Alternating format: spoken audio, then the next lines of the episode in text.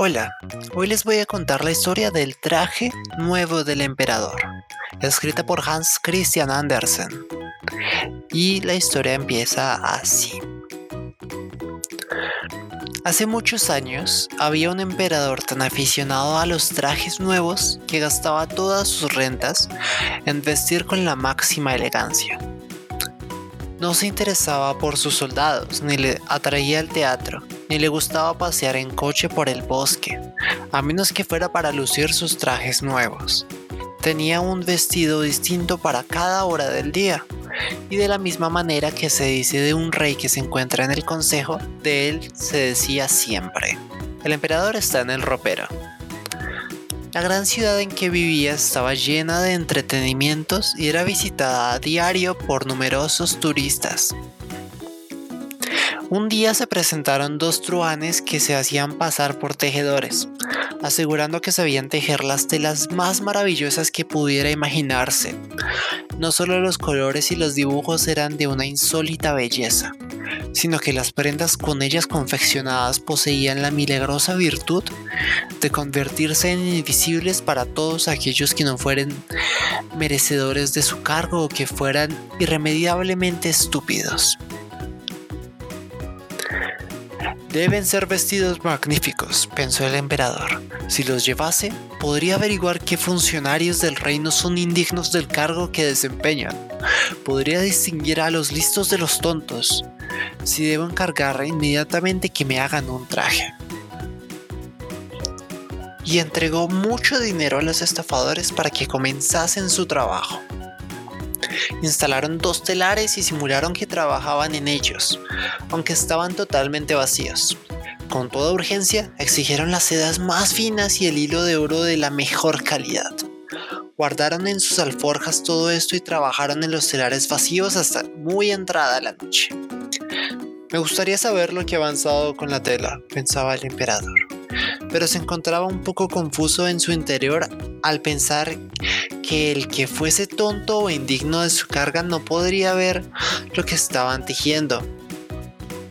No es que tuviera dudas sobre sí mismo, pero, por si acaso, preferiría enviar primero a otro, para ver cómo andaban las cosas. Todos los habitantes de la ciudad estaban informados de la particular virtud de aquella tela, todos estaban deseosos de ver lo tonto o inútil que era su vecino. Enviaré a mi viejo ministro a que visite a los tejedores, pensó el emperador. Es un hombre honrado y el más indicado para ver si el trabajo progresa, pues tiene buen juicio, y no hay quien desempeñe el cargo como él. El viejo y digno ministro se presentó, pues, en la sala ocupada por los dos pícaros, los cuales seguían trabajando en los telares vacíos. Dios me guarde, pensó el viejo ministro, abriendo unos ojos como platos. Pero si no veo nada.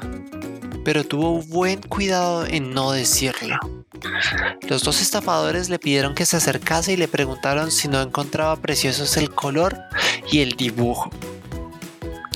Al decirlo, le señalaban el telar vacío y el pobre ministro seguía con los ojos desencajados, pero sin ver nada, puesto que no había nada. Dios mío, pensó, ¿seré tonto acaso? Jamás lo habría creído y nadie tiene que saberlo. ¿Es posible que sea inútil para el cargo? No debo decir a nadie que no he visto la tela. ¿Qué? ¿No decís nada del tejido? Preguntó uno de los pillos. Oh, precioso, maravilloso, respondió el viejo ministro mirando a través de las lentes. ¿Qué dibujos y qué colores? Desde luego, diré al emperador que me ha gustado extraordinariamente. Cuánto nos complace, dijeron los tejedores, dándole los nombres de los colores y describiéndole el raro dibujo. El viejo ministro tuvo buen cuidado de quedarse las explicaciones en la memoria para poder repetirlas al emperador, y así lo hizo. Los estafadores volvieron a pedir más dinero, más seda y más oro ya que lo necesitaban para seguir tejiendo. Los almacenaron todos en sus alforjas, pues ni una hebra se empleó en el telar, y ellos continuaron como antes, trabajando en el telar vacío.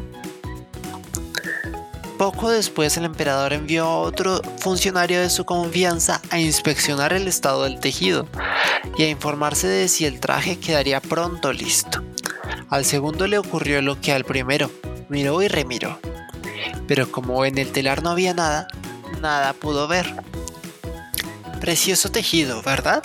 Preguntaron los dos tramposos, señalando y explicando el precioso dibujo que no existía. Yo no soy tonto, pensó el funcionario. Luego, será mi alto cargo el que no merezco. Qué cosa más extraña, pero es precioso que nadie se dé cuenta. Así es que elogió la tela que no veía y les expresó su satisfacción para aquellos hermosos colores y aquel precioso dibujo. Es digno de admiración, informó al emperador. Todos hablaban en la ciudad de la espléndida tela, tanto que, el mismo emperador quiso verla antes de que la sacasen del telar. Seguido de una multitud de personajes distinguidos, entre los cuales figuraban los dos viejos y buenos funcionarios que habían ido antes, se encaminó a la sala en donde se encontraban los dos pícaros, los cuales continuaban tejiendo afanosamente, aunque sin hebra de hilo. ¿Verdad que es admirable? preguntaron los dos honrados funcionarios. Fíjese vuestra majestad en aquellos colores y estos dibujos, y señalaban el telar vacío, creyendo que los demás veían perfectamente la tela. ¿Qué es esto? pensó el emperador. Yo no veo nada. Esto es terrible. ¿Seré tonto? ¿O es que no merezco ser emperador?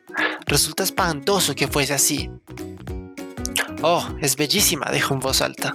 Tiene mi real aprobación y con un gesto de agrado miraba el telar vacío, sin decir ni una palabra de que no veía nada. Todos el séquito miraba y remiraba, pero ninguno veía absolutamente nada. No obstante, exclamaban, como el emperador, ¡Oh sí, es bellísima! Y le aconsejaron que se hiciera un traje con esa tela nueva y maravillosa, para estrenarlo en la procesión que debía celebrarse próximamente. Es preciosa, elegantísima, estupenda. Corría de boca en boca, y todos estaban entusiasmados con ella. El emperador concedió a cada uno de los dos bribones una cruz de caballero para que las llevaran en el ojal y los nombró caballeros tejedores. Durante toda la noche que precedió al día de la fiesta, los dos embaucadores estuvieron levantados, con más de 16 lámparas encendidas. La gente pudo ver que trabajaban activamente en la confección del nuevo traje del emperador.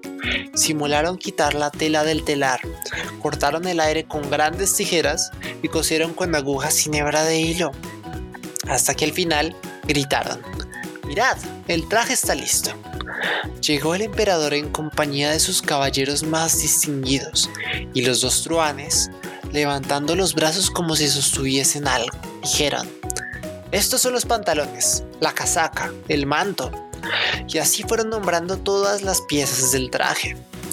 Las prendas son ligeras como si fueran una tela de araña. Se diría que no lleva nada en el cuerpo, pero esto es precisamente lo bueno de la tela. En efecto, asistieron todos los cortesanos, sin ver nada porque no había nada. ¿Quiere vuestra majestad dignarse a quitarse el traje que lleva? Dijeron los dos bribones, para que podamos probarle los nuevos vestidos ante el gran espejo. El emperador se despojó de todas sus prendas y los pícaros simulaban entregarle las diversas piezas del vestido nuevo, que pretendían haber terminado poco antes. Luego hicieron como si atasen algo a la cintura del emperador. Era la cola, y el monarca se movía y contoneaba ante el espejo. Dios, y qué bien la sienta. Le va estupendamente, exclamaron todos. ¡Qué dibujos! ¡Qué colores! Es un traje precioso. El palio para la procesión os espera ya en la calle, Majestad, anunció el maestro de ceremonias. Sí, ya estoy preparado, dijo el emperador. ¿Verdad que me sienta bien? Y de nuevo se miró al espejo, haciendo como si estuviera contemplando sus vestidos. Los chambaleantes encargados de llevar la cola bajaron las manos al suelo como para levantarla, y siguieron con las manos en alto como si estuvieran sosteniendo algo en el aire. Por nada del mundo hubieran confesado que no veían nada. Y de este modo, marchó el emperador en la procesión bajo el espléndido palio, mientras que todas las gentes en la calle y en las ventanas decían, ¡Qué precioso es el nuevo traje del emperador! ¡Qué magnífica cola! ¡Qué bien le sienta! Nadie permitía que los demás se diesen cuenta de que no veían nada, porque eso hubiera significado que eran indignos de su cargo o que eran tontos de remate.